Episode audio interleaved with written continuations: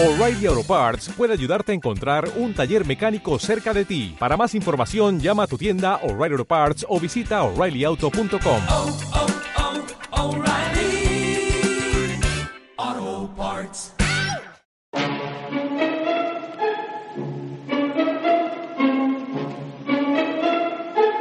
Aquí comienza.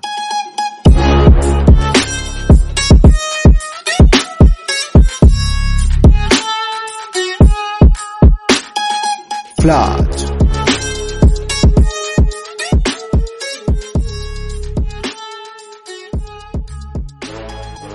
tal la gente? Bienvenidos a Flash, tu pasión por el básquet. Mi nombre es Daniel Contreras y desde Santiago de Chile iremos comentando toda la información del básquet mundial y actualidad NBA.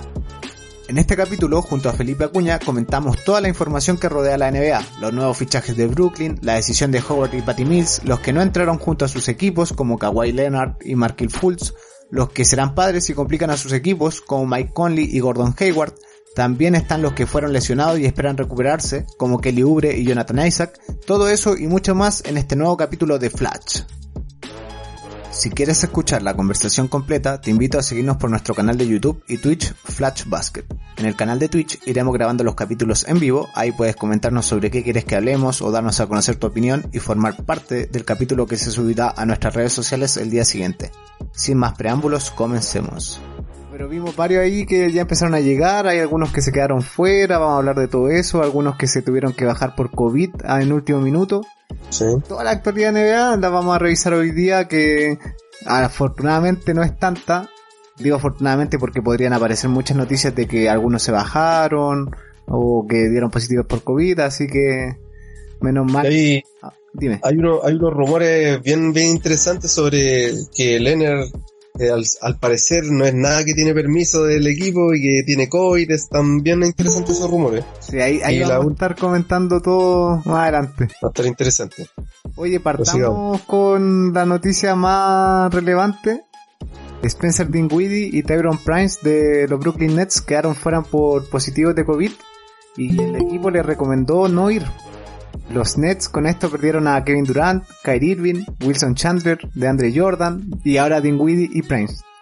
Y lo peor es que por reglas de la NBA eh, mínimo deben tener 14 jugadores y tenían 11, no tenían cómo rellenar la plantilla. Y digo tenían porque al final terminaron firmando a Jamal Crawford, el, el jovencito de 40 años. Michael Beasley también lo firmaron, que tiene que cumplir 5 partidos por suspensión de, que arrastra por consumo de marihuana. Así que los, de los 8 partidos de temporada regular va a poder jugar solo los 3 últimos. Jordan Clarkson le recomendó a los Nets por Twitter que firmen a Nick Young. Pero los Nets tienen pensado firmar a Amir Johnson. Eso, eso es lo que, lo que tienen los Nets pensado. Está interesante. ¿Qué quieres que te diga? Están armando un equipo de la nada. No sé cómo les va a resultar eso. Yo lo único que, que espero es que ver a un Jamal Crawford que siga jugando en la NBA. Siempre es un gusto ver jugar a, a uno de los mejores manejadores de balón de todos los tiempos. Yo creo que va a tener bastante protagonismo en este equipo. Ojalá, ojalá sea así y también me, me llama la atención de que no, no se preocupen tanto de, de darle minutos a la gente que tiene la que de darle oportunidad a, los a ese tipo de jugadores, ya que Brooklyn difícilmente va a optar al, a los playoffs. Obviamente se trata tratando de reforzar porque monetariamente por un equipo llegar a los playoffs es un ingreso mayor. Independiente que ya no tengan público porque no juegan en casa, pero sigue siendo un ingreso mayor. ¿no? Y aparte, bueno, vamos a tener que ver. aparte que tienen a Wizards prácticamente fuera, más encima otro que se bajó fue Bradley Bill. Supuestamente por una molestia en el hombro, pero ese, esa molestia en el hombro no se la cree nadie. Al saber que no iba a Bertans y que no tienen opciones matemáticas, son muy difíciles de entrar a playoff. Así que decidió cuidarse. ¿no? Decidió cuidarse, yo creo que un- es una, es una decisión un poco controversial. Quizás debería estar con su equipo como, como un luchador, como, como debiese ser, porque es uno de los líderes del equipo y el líder actual, ya que no está John Wall. Sí, Pero bueno, me imagino que habrá que creerle que, que no está al 100% de- por la lesión de su hombro. Oye, y acá tengo unos, unos datitos de Jamal Crawford, que se convierte ¿Mm? en el jugador más veterano de la NBA actual con 40 añitos, y el único que Sí. jugó en el siglo pasado.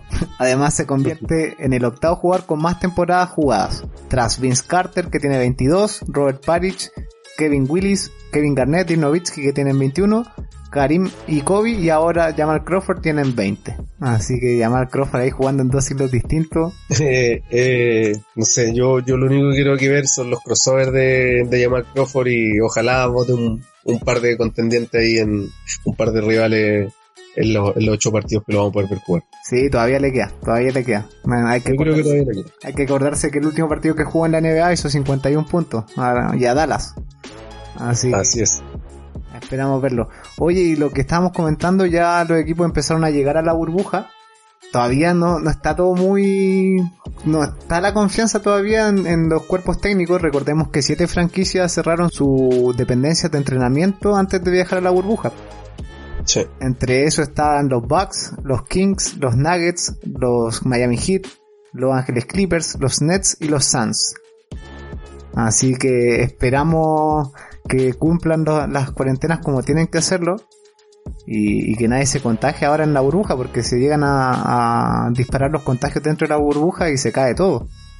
Sí, eso es lo, lo que todos temen, pero sabemos que lo- los jugadores de la NBA no, no se caracterizan por ser muy disciplinados ni, y- ni por muy ordenados. Pues, supuestamente tienen que estar en sus piezas, eh, en cuarentenados, pero ya vimos a Jair Smith ahí subiendo unos, unos pequeños videos cuando le entregan la comida. Así que no, no les tengo mucha fe que se van a quedar encerrados mucho rato, pero ojalá no hayan un- unos contagios masivos. Ojalá. po. Oye, y uno que hablamos mucho en los capítulos pasados que al final se termina sabiendo que sí va a ir es Dwight Howard.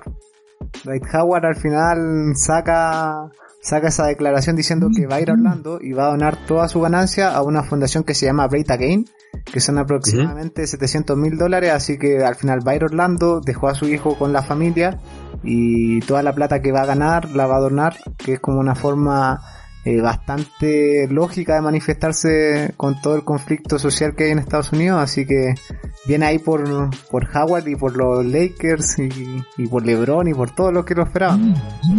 Claro, yo creo que lo mínimo que puede hacer Howard después de que todo el show que, que hizo antes de ir fue como, como la señorita que estaba llamando la atención todo el rato, así que lo, lo mínimo que podía hacer es donar su sueldo porque él lo hizo después de lo que, que Patty Mills, eh, base de los Spurs, lo hizo. Donó todo lo que resta de su sueldo, que es como un millón y medio de dólares en Patty Mills. Exacto. Y después de eso, Howard lo hizo, así que por eso me llama más la atención todavía que no lo ha hecho desde un principio, pero bueno. En el caso de Patty Mills va a una fundación de Australia, así lo, todo lo que va a donar. Sí. Exacto. Pero está apoyando a su país, pero está, está por la misma causa. Exacto. Y eh, Mike Conley, esta temporada, esta renovación de la temporada está en la misma situación que Gordon Hayward. Va a ser papá también y se espera que su hijo nazca cerca del 27 de agosto. Y hay una pérdida importante para los Utah Jazz, que ya perdieron a Rubio. El equipo funciona mucho peor con Conley que con Rubio. Y de hecho el mismo Donovan Mitchell apenas hicieron ese traspaso, salió quejándose que él prefería a Rubio. Pero, pero ahora pierden el base. El, el segundo base que tiene Utah me parece que es Dante Exum que, que pasa lesionado y no sé qué van a hacer ahí no, porque no tienen mucha rotación. Pero estamos suponiendo, estamos teniendo un supuesto de que el 27, si se retira un día antes Mike Conley al nacimiento de su hijo, si fuera así, después tiene que estar cuatro días en cuarentena o diez días en cuarentena. Se le, ¿Cuánto era hace, lo que- se le hace exámenes eh, todos los días que está fuera y una vez regresa a la, a la burbuja solo tiene que estar cuatro días en cuarentena. Claro, no es tanto lo que va a perder, podría estar cinco días fuera. Claro. Bueno, esperemos que no sea una pérdida tan grande tampoco. Se perdería a lo más tres partidos, Ujú. Eh, como máximo. los Pelicans se reforzaron con Sindarius Thornwell, que es un jugador que viene de la G-League, promediaba 9,2 puntos, 5,4 rebotes y 4,6 asistencia, es una escolta. No, no le veo mucho sentido a, al fichaje, la verdad, porque yo creo que los Pelicans tienen una rotación bastante larga, con mucho jugador joven, que no, no veo la necesidad de firmar a otro jugador y menos de la G-League. Es que prácticamente debe ser el- para llenar el puesto número 15, 14, 15, que son jugadores que en realidad nunca entran en la rotación en la cancha, pero tienen que estar ahí disponibles. Y eso también explicaría que por qué sacaron a alguien de la G-League, porque es un, es un contrato mucho más barato. ¿Cachai? Porque tienen que cumplir con un número tal de jugadores. Claro. Pero yo lo veo así nomás, pues obviamente no va a entrar, si no es una gran figura no va a entrar lo que es la rotación, pero quizás quizás lo tienen que tener ahí por, por, por rellenar lo- el cupo 15. Claro. Y eh, hablando de, los COVID, eh, Derrick Jones Jr., el campeón del concurso de clavadas de la NBA, eh, que había dado positivo en COVID, al final ya dio los dos negativos que necesitaba para entrar a la burbuja y se juntó con el equipo adentro, así que ya tenemos ahí uno de los recuperados. Y también está el caso de Nikola Jokic, que ya dio un negativo, entonces está esperando dar el segundo negativo para poder viajar a Estados Unidos y sumarse ahí en Orlando con, con los Nuggets. Claro. Con respecto a lo que habláis de Derrick Jones Jr., eh, del Miami Heat, eh, lo que estaba comentando antes fuera de cámara, que hace poquito se salió que Dama de Bayo y, y Kendrick Nunn dieron positivo por, por COVID. Al parecer, estos dos no viajaron con el equipo.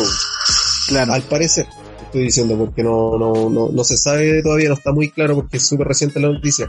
Y también al parecer, eh, Goran Dragic también tendría COVID-19, así que problemas más o menos grandes para lo que es el Miami Heat, pero eh, realmente queda bastante para que empiece la temporada. Yo creo que incluso alcanzan a, a estar recuperados y a, a meterse al equipo nuevamente, a entrar a la burbuja antes que comiencen los partidos. Obviamente no van a poder entrenar mucho, pero por lo menos pueden estar. Claro, esperemos que se recuperen por, por lo menos ahora en, en noticias oficiales que yo revisé antes de preparar el capítulo, no salió nada de que no viajó Dragic ni, ni Bama de Bayo. Pero sí salió que no viajó Kawhi Leonard, que otra noticia fresquita tú la estabas comentando cuando abrimos el capítulo, que él no viajó con Sí. los Clippers y dijo que iba a ser por una un asunto familiar. Y Exacto. al parecer parece que tiene COVID, Kawhi Leonard, una baja importante, la primera estrella, super estrella de la NBA con, con COVID sería si es que Claro. rumor es cierto. Sí, el rumor es cierto, claro, pero es, es como raro porque hay información que era por un permiso familiar y que se iba a unir el equipo el viernes, otros de otra información dijeron que iba a ser el sábado. Ya el viernes no se unió, así que ya está, está medio raro y eh, fuentes dicen que cercanas al equipo dicen que él habría sido el infectado con COVID de los Clippers por los cuales se cancelaron las prácticas. Claro, Así que si, si es así, se, se sacrificó Landry Shamet, porque la noticia que salió cuando Sí. había un contagiado dijeron que fue Landry Shamet.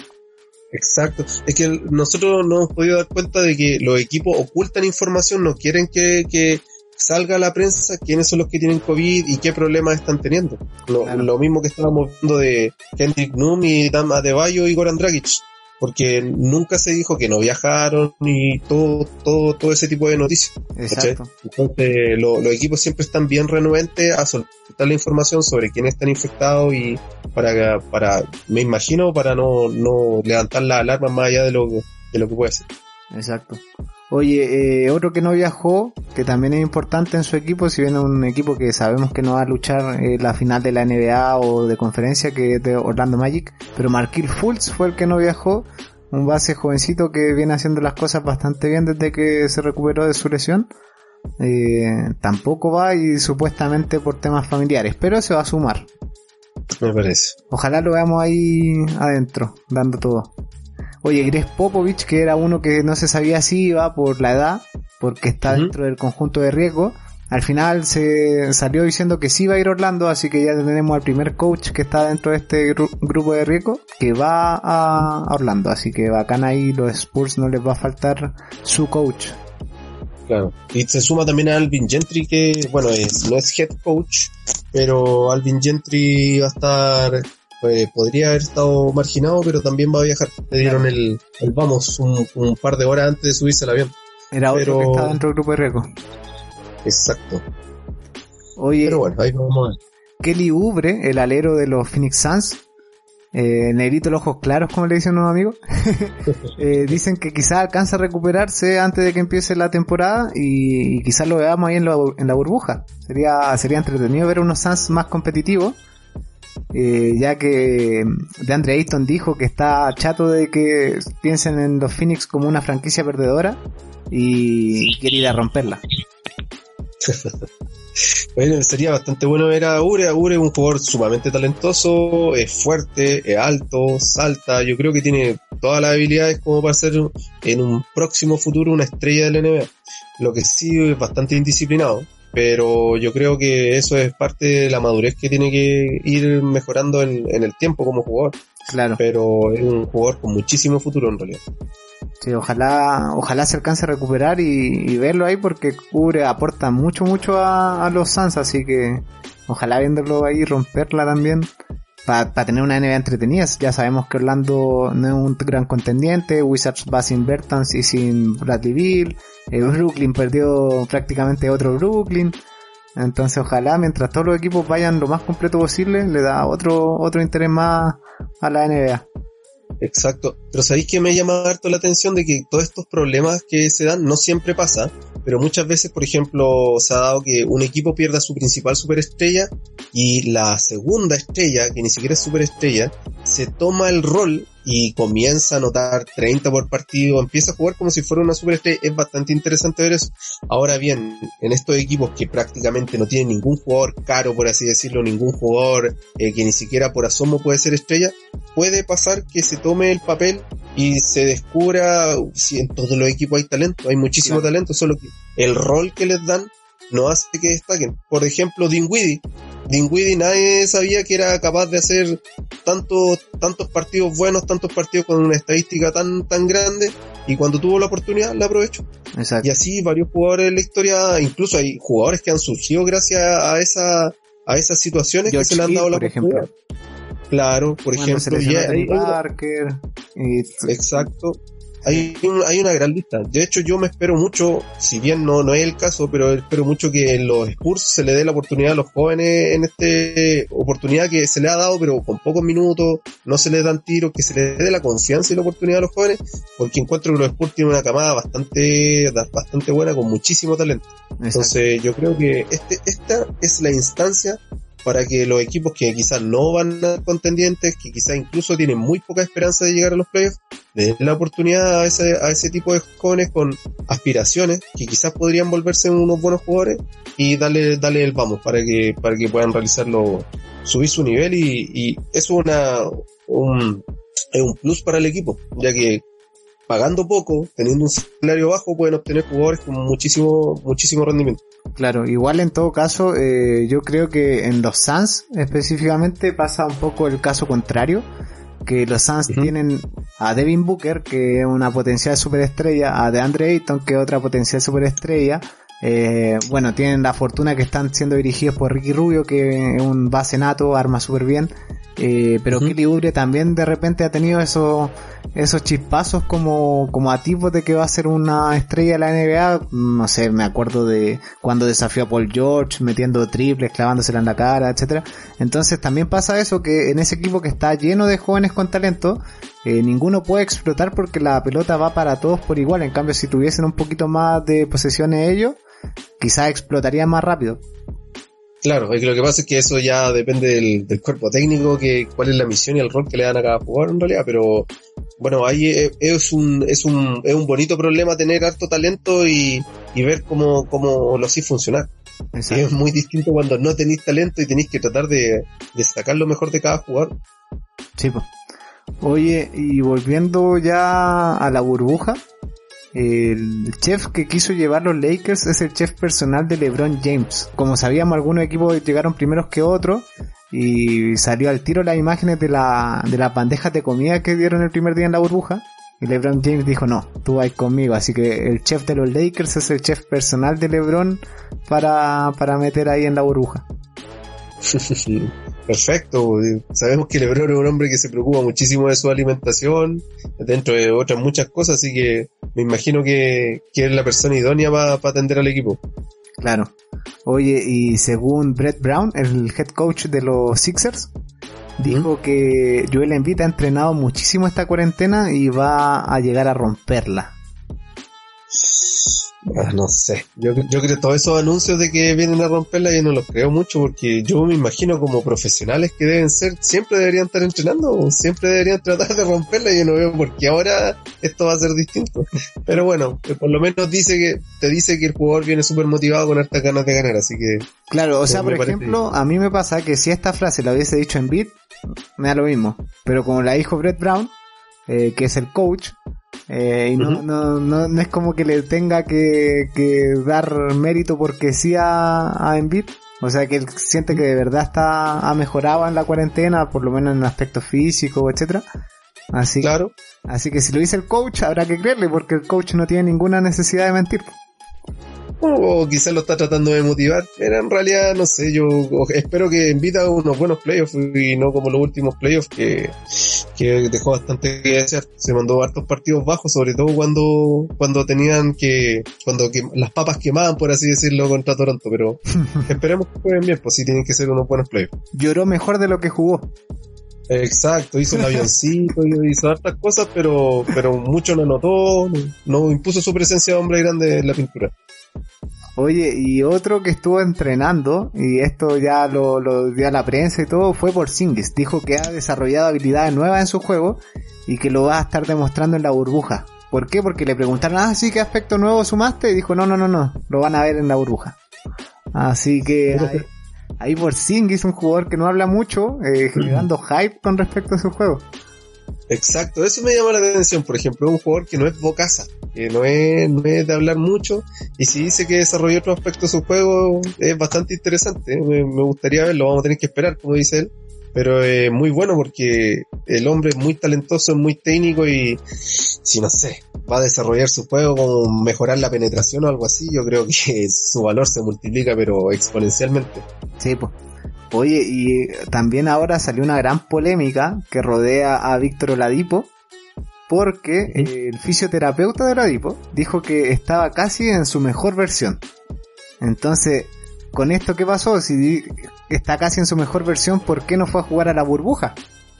Porque supuestamente Oladipo no fue por querer cuidarse de su lesión, que viene arrastrando de hace rato y todo, pero sale el fisioterapeuta como a prestarle ropa y al final la terminó embarrando más, diciendo que está en su mejor versión, entonces eh, habla mal de Oladipo las palabras del fisioterapeuta.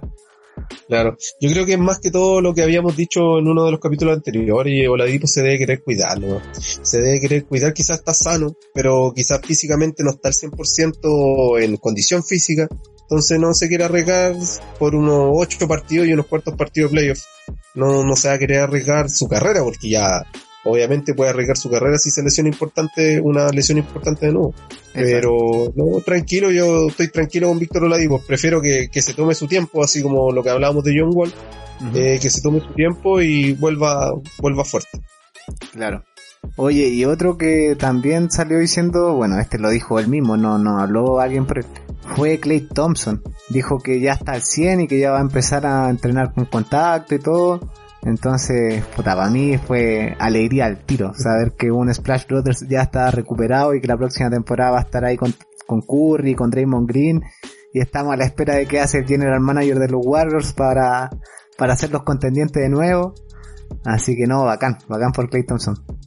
Exacto. No, una súper buena noticia que también cuando me enteré me puse muy contento porque es un, es un gran jugador de la NBA. A mí personalmente me gusta mucho verlo jugar.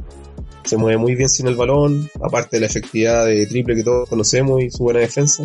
No, súper contento por Clay Thompson. Sí. Oye, y otro que habló de una relación que se ha comentado bastante desde antes de que llegara el COVID a la NBA, es la relación de Rudy Gobert con Donovan Mitchell. Rudy Gobert dijo que sabe que la relación no es perfecta, pero que pelearán juntos por un mismo objetivo ahí en Orlando. Así que ya, ya él mismo está dando luces de que la relación con Donovan Mitchell no es muy buena. Exacto, yo creo que si esa relación no se, no se arregla fijo, fijo, eh, Gobert se va del equipo, lo van a traspasar. Porque ya han habido muchos rumores de que, de que quieren traspasar o que alguien quiere a Gobert y va a ofrecer algo importante por Gobert. Y yo creo que uno de los dos se va a tener que ir, sí o sí, porque si obviamente sabemos que la, la química en, los equipos es muy, importante, por más que en Estados Unidos, en la prensa por lo menos, subestime lo que, lo que es la química de un equipo.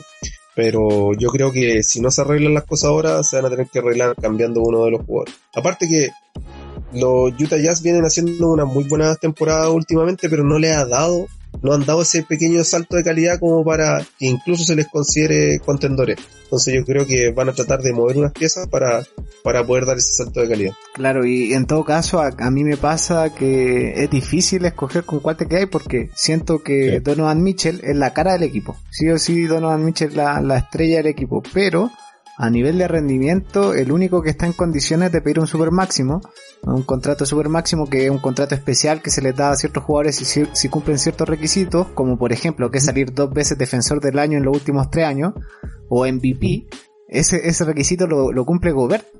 Entonces, no sé, ahí si es que van a traspasar a uno, está difícil escoger a, a cuál y qué vaya a recibir a Claro. cambio. Con- claro, entiendo. Pero con mayor razón podrían traspasar a Gobert porque les puede llegar a salir muy caro. Claro, según las exigencias que den, ¿cachai? Pero ahora bien, yo, si, a mi opinión, eh, Donovan Mitchell es muy bueno, pero en el equipo no se le saca el jugo, por así decirlo, a Donovan Mitchell, no se le, no se le explota haciéndolo tirar muchas veces, sino que se reparte bien el balón. Y en ese caso, eh, alguien mucho más difícil de conseguir de nuevo es. Claro. Es, mu- es, mucho más difícil de conseguir un, un 5 así en la liga que defienda tanto, rebote bien, puede ver el pick and roll. En cambio, un, un jugador como Donovan Mitchell, si bien es muy bueno, hay estos Donovan Mitchell, por así decirlo de una manera, ¿cachai? Y hay muy poco cover. Independiente que ahora se, la tendencia sea jugar sin un 5 estancado abajo, que lo único que hace es rebotear y poner tapa, eh, yo creo que Gobert es, un- es una pieza más importante. Pero por lo que yo, todo lo que yo he leído y las noticias de, los mismos Utah Jazz, lo más probable es que Gobert sea el que dé un paso, un paso hacia afuera, ni siquiera al costado, porque lo van a hacer, hacer dar un paso al costado. Claro, ¿no? Y hay que recordar que el sistema de juego de los Utah con un 5 clásico es el que les viene dando resultados de desde hace 3 años. Exacto. Si, si todos sabemos, como dijiste tú hace un rato, eh, Utah Jazz le falta un pequeño salto de calidad, un pequeño salto de calidad y, y podría estar peleando finales de conferencia o, o incluso la final de la NBA. Y pensaron que iban a conseguir ese salto de calidad con Mike Conley, que al final la jugada le salió para atrás. Creo que el equipo seguía funcionando mucho mejor con Ricky Rubio en vez de Mike Conley. Como que todos tenemos el Mike Conley de Memphis de hace muchos años, pero hace rato que no, no alcanza ese rendimiento. Y, y al ver que eso no le funcionó, consiguieron a, a que ahora está lesionado operándose. Entonces, no, le salió mal la jugada ahí a, a Utah y con esta, esta ruptura del camarín se les complica mucho más el panorama. Bueno, pero ahora podemos, podemos tener la esperanza de que la, se van a limar a las perezas y van a, van a solucionar sus problemas internos como, como profesionales y adultos que, que tienen que ser. Exacto. Oye, eh, J.R. Smith dijo que ya entendió su rol en el equipo y que era lanzar triples y defender a gran nivel. Así que ya está por lo menos con el cerebro lavado supuestamente de qué es lo que tiene que hacer en la burbuja. No, no le creo mucho de que entienda su rol. Jamás he visto que J.R. Smith entienda un rol. No, mira, si, si, si no entendió en una final de NBA que tenía que todavía que ellos, este, que el partido estaba empatado y ellos no iban ganando, eh, yo creo, dudo que vaya a entender algo. No, yo, J.R. Smith, yo de verdad no sé, yo sé que lo contrataron porque LeBron quería que lo contrataran. Ujú, Pero yo veo que vaya a ser un, un aporte. Si no lo hizo hace muchos años, Claro. no creo que lo vaya a hacer ahora. Y, y, y para lanzar unos cuantos triples y anotar unos cuantos puntos, o sea, Dion Waiters es mucho, mucho mejor que él. Claro, Pero bueno, y para, y para defender, y para defender tienen otros jugadores mejores que los dos también, así que no, no, no veo por dónde lo van a ocupar. claro. Pero bueno, De yo creo que si LeBron está contento, está bien. KCP, que es un jugador que a mí no me gusta nada, eh, ya veo que lo van a usar mucho porque o, a Dion Waiters o a J.R. Smith y por problemas de concentración más que nada, te pueden tirar equipo para abajo. Exacto.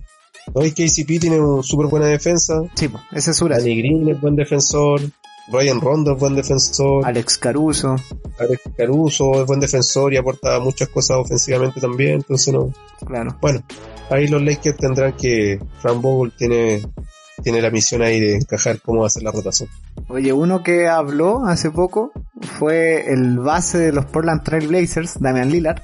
Dijo que quiere a Collins y a Nurkic que sean titulares y que le dan bastante confianza a tener a esos dos jugadores en la cancha. Ahí se, se jodió a Whiteside brígido, sí, pero eh, es lo que él dice y es honesto, directo, también es un jugador que habla poco y cuando habla eh, sus para todos lo escuchan porque como repetimos un jugador importante en la liga y habla poco, entonces cuando habla y aparte es bastante coherente. Entonces, Exacto. Eh, Nurkic es un jugador excelente, un jugador europeo, un jugador que sabe de baloncesto, sabe cuál es su rol en la cancha y juega para los demás. Hace, hace la pega, es un jugador que hace la pega y es, gigante. No, a mí me gusta mucho, mucho más que Whiteside, que, que es un jugador un poco desconcentrado, un, jugador que de partida no ha dado resultado, con todos los nombres que tienen eh, los Portland Trail Blazers no le ha dado resultados. De hecho, hasta el día de hoy no estaban clasificando los playoffs.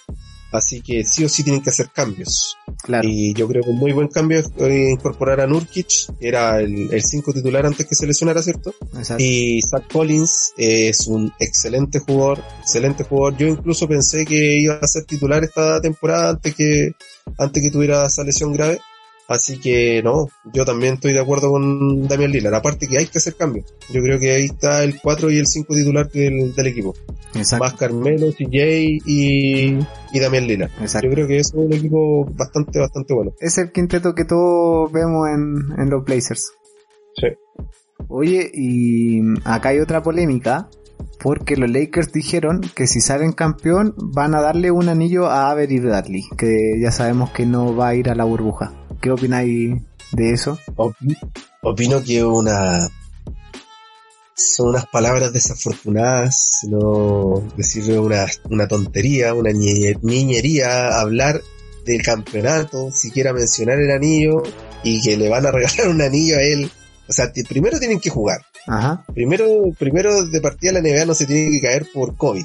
Segundo, tienen que jugar y ganar y ganar y ganar y después conseguir el anillo. De- de- de- no sé por a qué viene esa, esa declaración en realidad. Yo creo que era como para, para transmitir que, que ellos están con su jugador, que ellos apoyan a su jugador y que no, no tienen mala relación por la decisión que tomó, yo creo. Pero yo creo que un- es una mala decisión abrir eh, la boca eh, y decir- sí, ¿no? Y ah, decir ese tipo de cosas que no tienen nada que ver, si hay que jugar.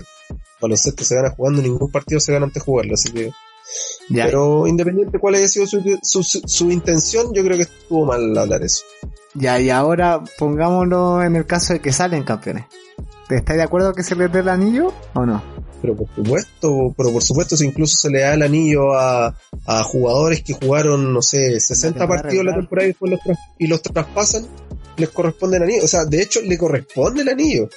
¿Cachai? No es, no es que hoy, que mira que son caritativos los Lakers, que van a dar un anillo a, a Bradley, eh, a Avery Bradley. No, le corresponde el anillo, ¿cachai? Entonces, por eso te digo que está de mal la, la afirmación, pero bueno. Claro, yo me Y acuerdo. obviamente, sí, obviamente si no le correspondiera igual, eh, lo ayudó a tener un buen récord, así que también se lo tienen que dar. Claro. Eh, yo me acuerdo el caso de Anderson Varellao cuando llegan a las finales de los Warriors contra los Cleveland que, que ganara quien ganara, él tenía un anillo asegurado. Exacto, exacto. Oye, y uno que fue a la burbuja pero que no se sabe si va a jugar es Jonathan Isaac, el 3 de los Orlando Magic, que es bastante bueno, es un joven con bastante proyección, pero está lesionado y supuestamente espera lo mismo que, que Kelly Oubre, recuperarse dentro de la burbuja y empezar a poder aportar. No sé si, Ojalá, pues. no sé si caché ojalá. a Isaac. sí, sí, sí lo cacho, lo cacho, pero es que Orlando, como, como te mencioné antes, yo por ejemplo en Orlando me mencioné de Orlando y quiero, quiero ver a. Claro. Yo quiero ver a Flux eh, ganando experiencia, ganando protagonismo, tratando de echarse el equipo al hombro. Yo creo que eso es como lo, como el desarrollo de los jugadores. Yo creo que debería ser la mentalidad de estos equipos que prácticamente tienen que ganar los ocho partidos para poder clasificar y así todos van una especie de repechaje. Yo creo que la mentalidad de esos equipos es el desarrollo de los jugadores para la próxima temporada, que, que no hay mucha, mucha brecha de tiempo entre el término de esta temporada y el comienzo de la siguiente, así que yo creo que es incluso una preparación para la otra temporada. Claro, la otra temporada, recordemos, la 2021 va a partir el 1 de diciembre supuestamente, es la fecha que Exacto. maneja la NBA. Oye, y hay un jovencito bastante bueno, que a mí me encanta, que acá lo estamos viendo en las imágenes, del Miami Heat, Tyler Hero, que reveló cuáles son los jugadores, cuál él ve para añadir aspectos de ellos en su juego. Y nombró a Clay Thompson, a Ray Allen, a Bradley Bill, Steve Nash y CJ McCollum. ¿Qué te parece ahí, Tyler Hero? Me, me parece muy bien, me, me gusta cuando los jugadores tienen humildad y, y dicen cuáles son sus ídolos o en quién se basan para mejorar su juego, me gusta eso. Y aparte que los nombres que, que dio también me, me, me suenan súper bien, son jugadores súper profesionales, buenos anotadores, buenos tiradores. Yo creo que si realmente se está fijando en sus jugadores, está, está muy bien enfocado en lo que es su juego. Claro, no, a mí me gusta porque es un jugador bastante particular. eh, todos dicen que es un negro en cuerpo de blanco. Eh, Jimmy Butler el mismo decía, oye, me, me confunde este cabro porque se comporta igual que uno de nosotros y es blanquito. Sí. Se te olvida que, Sí, te que es negro. O sea que blanco. Decía que, que se creía negro. Sí, sí, así que me cae bien, es bueno para el play, y toda la cuestión es bastante simpático y tiene, tiene personalidad, siendo rookie ha aportado bastante. Sí, Entonces- tiene unos tiros ganadores bien buenos en lo que va de temporada. Claro, y me llama la atención que se basa mucho en Clay Thompson y Ray Allen, pero él, yo le veo un estilo más de juego a lo Jamal Crawford, así de, de crossover para allá, crossover para acá y tiro más que recibir y tirar. Por eso, por eso también tiene CJ, pues, CJ, dentro de su claro, CJ y Bradley Bill también los tiene ahí. Oye, eh, como lo habíamos comentado antes, eh, los jugadores llegando a la burbuja iban a aportar un anillo que podría avisarle de forma temprana si es que van a, mani- a manifestar síntomas de COVID y todo. Y uno que se dedicó a mostrar este anillo por las redes sociales fue Ibaka. Un anillo que parece casi que, que platillo volador. No sé si lo pudiste ver. Sí, sí, sí, se lo tuve la oportunidad. Eh, está bien, pues hay que aprovechar la tecnología Claro, y esperemos, esperemos que nadie se lo saque por ningún motivo para que se, se cuiden, se cuiden uno a otro. Claro, al final lo que se acordó es que este anillo era opcional. Así que yo creo que los jugadores más responsables y los que aspiran más al título eh, van a andar trayendo el anillo y van a estar preocupados de, de su salud, de no perderse partidos por síntomas. Así que Ibaka, siem- Ibaka para mí es un ejemplo de, de responsabilidad, conciencia, todo. Ibaka apenas empezó la pandemia, en las redes sociales mostraba que estaba corriendo por el pasillo de su casa y como un guerrero ahí entrenando, incluso pese a las adversidades, así que bacán vaca. Sí, no, sí, de su historia de vida es bien interesante desde que, que partió en África, así que es un hombre que se ha esforzado, que todo le ha costado en la vida, así que no me, no me sorprende Ibaka. Sabe lo que es el trabajo duro. Exacto. Oye, y otro que ha, ha dado mucho que hablar, y sobre todo en esta época de playoffs, que alguien que se crece en los playoffs, es Rayon Rondo. Rayon Rondo, todos han dicho que, que se le ve bastante bien físicamente, de hecho dijeron que volvió a los 21 años. No sé si has visto las fotos de Rondo. Sí, ahora. De hecho he visto los entrenamientos, estaba haciendo entrenamientos de artes marciales, de boxeo, ese tipo de entrenamiento estuvo haciendo durante la pandemia, así que me imagino que el cardio y el estado físico que tiene eh, es bastante bueno, Claro. ya que yo he, he practicado un poco esos deportes y es bastante agotador, incluso mucho más agotador que la preparación para el básquetbol. Así que le tengo harta fe al estado físico y mental de Ryan Rondo. No, y, para mí es importante que, que se diga que Rondo está bien físicamente porque Rondo no es como por ejemplo un Jared Dudley que de repente ha estado mal físicamente en, en etapas de la NBA. Rondo ha estado bien físicamente en toda su carrera. Entonces Sí. que ahora resalten aún más que está bien físicamente es como... Solo espero lo mejor de Rondo. Ojalá, no, todos esperamos lo mejor de Rondo, un gusto ver jugar un, un base de ese tipo. Oye, hablando de Rondo, eh, Rondo con Evan Fournier, bueno, casi todos los jugadores, la verdad, han dejado muchos videos en redes sociales de cómo es la burbuja y todo. Y estaba mostrando ahí su pieza, no sé si la pudiste ver, que era a todo. Tenía como para meter un aro de básquet en la pieza si quería prácticamente.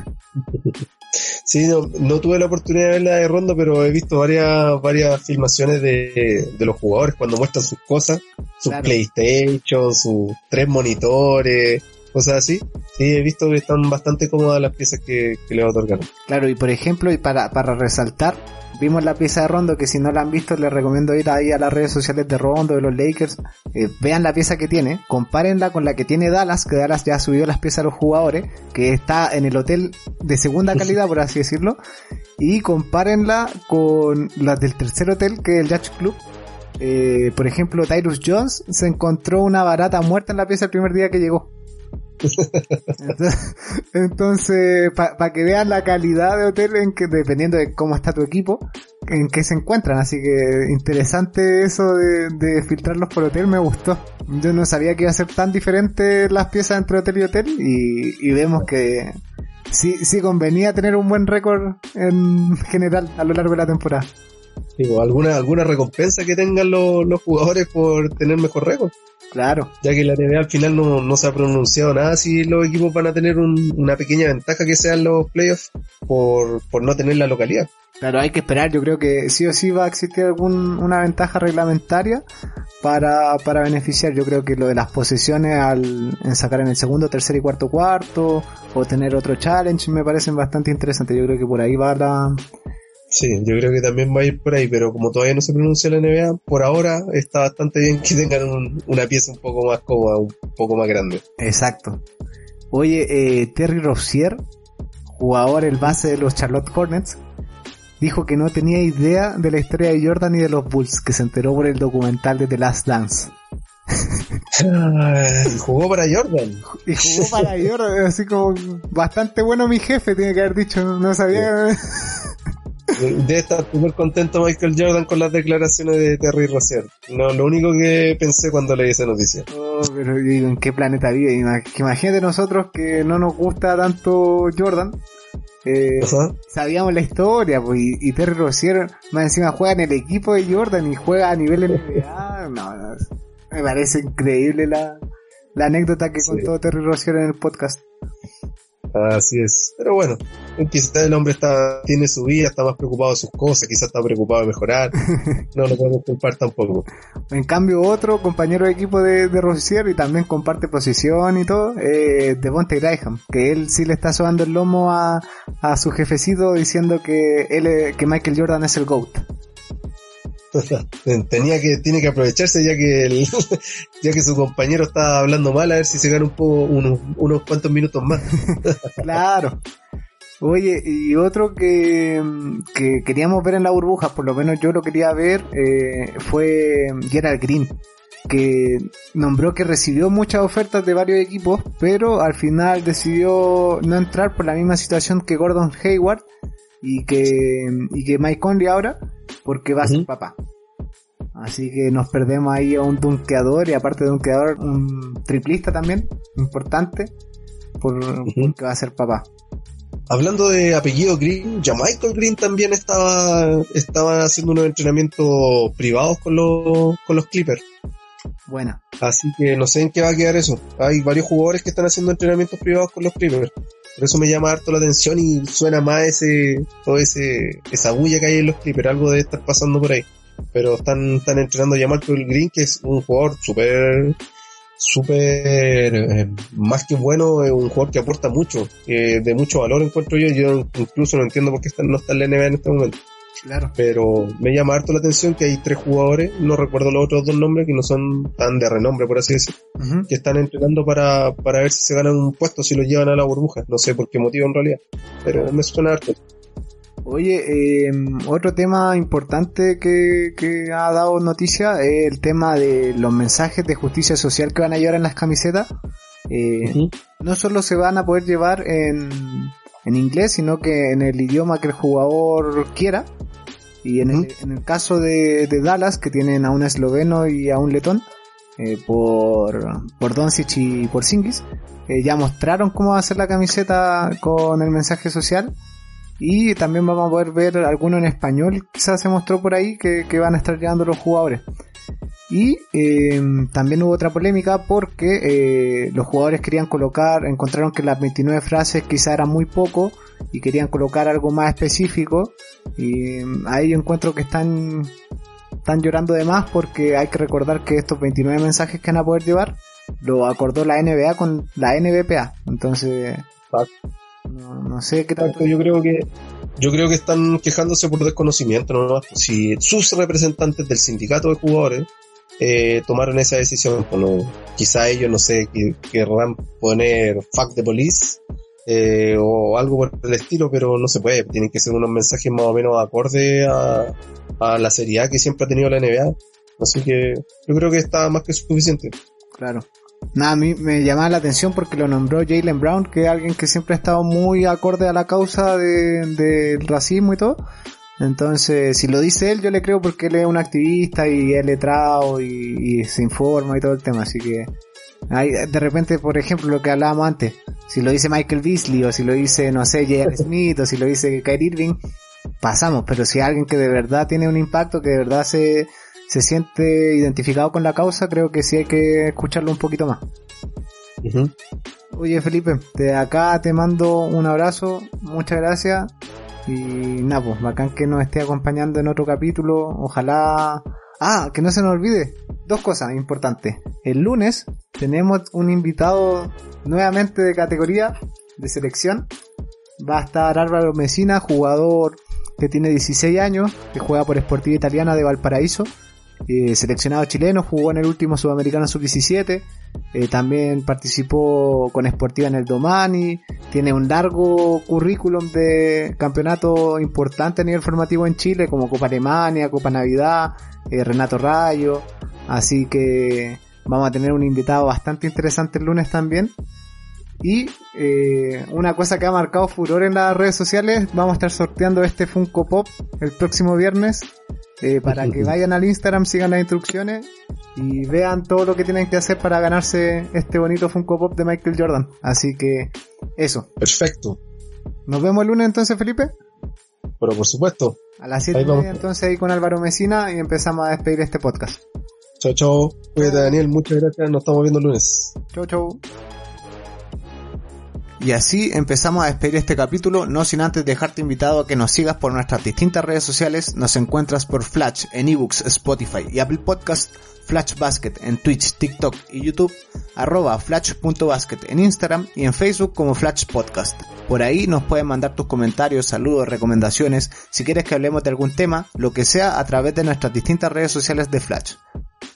Y te dejo invitado para mañana lunes 13 de julio a las 19.30 horas, donde estaremos grabando un nuevo capítulo en vivo por nuestro canal de Twitch con una gran visita como la de Álvaro Mesina, jugador de Sportiva Italiana de Valparaíso con experiencia en varios campeonatos importantes a nivel nacional formativo y también participó en la selección sub-17 que jugó el último sudamericano. Así que un invitado de selección. Y les recuerdo que el día viernes 17 de julio estaremos sorteando un Funko Pop de Michael Jordan para todos nuestros auditores de Chile. Así que vayan a la publicación de Instagram y sigan las instrucciones. Así queridos amiguetes, les mando un fuerte abrazo y se me cuidan. Adiós.